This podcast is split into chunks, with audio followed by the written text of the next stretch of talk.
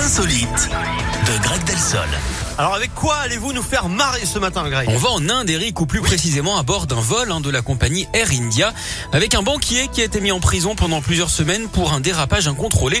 Ce haut responsable hein, d'une grande banque américaine avait pris l'avion alors qu'il était ivre, et pendant le vol, il s'était tout simplement soulagé sur sa voisine, une femme de 72 ans. L'affaire avait Mais été idée. rebaptisée le Pipi Gate. Le mis en cause avait affirmé que la victime, une danseuse classique, s'était en fait urinée dessus, ce qui n'avait pas vraiment convaincu les juges. Il a également été viré hein, par son patron et il n'a pas été le seul hein, à être éclaboussé par ce scandale de pipi.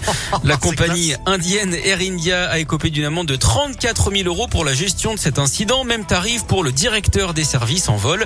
Le pilote, lui, a vu sa licence suspendue pendant trois mois pour avoir manqué à son devoir d'assurer la sécurité et la discipline dans l'appareil.